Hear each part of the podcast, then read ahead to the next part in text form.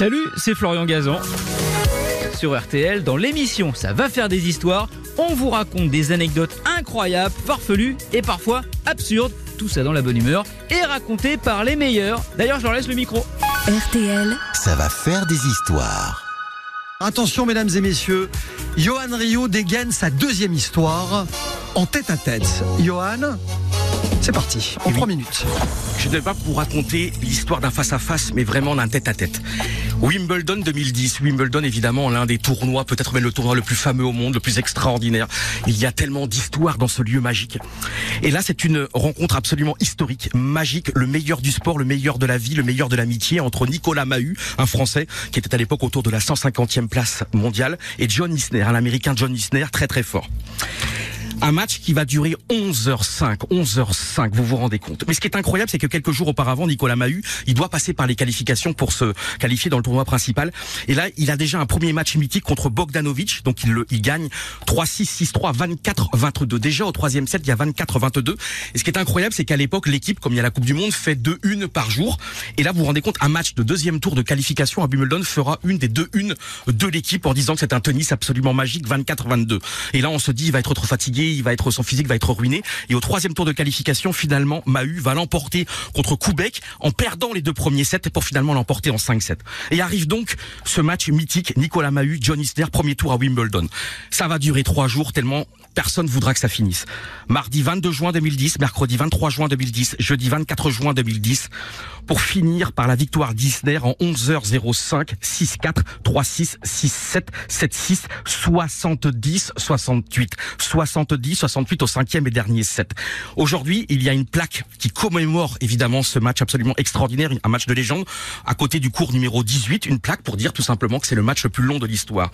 Mardi 22 juin, finalement, c'est la nuit qui va interrompre la première journée. À ce moment-là, ils, ont, ils en sont à 2 sets partout. Déjà, c'est pas mal, mais là, encore rien de légendaire. Deuxième jour, mercredi 23 juin. Et là, la nuit interrompt les deux participants à 59-59. On est à 59-59. Ça a duré des heures et des heures, ce deuxième jour. Et figurez-vous même que le tableau d'affichage est bloqué, reste bloqué pendant nombreuses heures à 47-47 parce que IBM n'avait pas prévu le programme, le programmeur, le programmateur n'avait pas prévu que ça aille au-delà de 47-47. Finalement, que c'est qu'à 23h45, ils trouveront finalement un moyen de truc.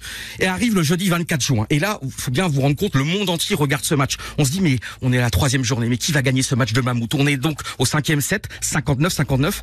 Et là, vous vous rendez compte, pour la première fois en 33 ans, la reine Elisabeth II vient euh, à Wimbledon, non pas pour assister au match, parce que c'était prévu de longue date qu'elle vienne, mais vient sur un autre cours pour regarder d'autres matchs.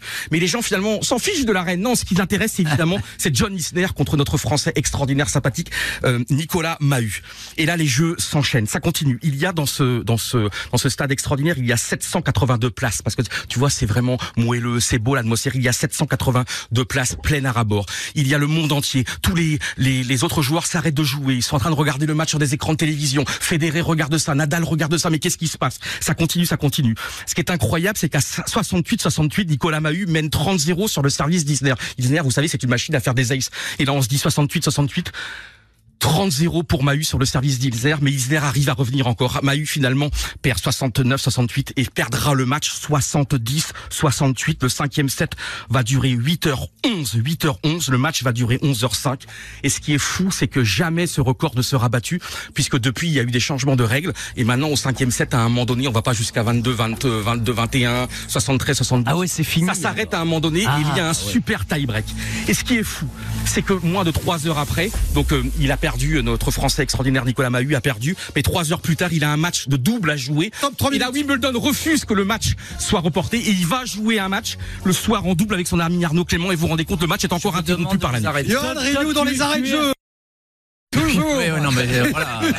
Mais c'est trop facile. Ouais. Eh, Johan, je peux vous poser une question Est-ce qu'il va vous rester du ginseng pour la dernière manche C'est la question que je me pose. J'aime trop le sport. Ah non, mais il est dedans. Il est en rupture de stock.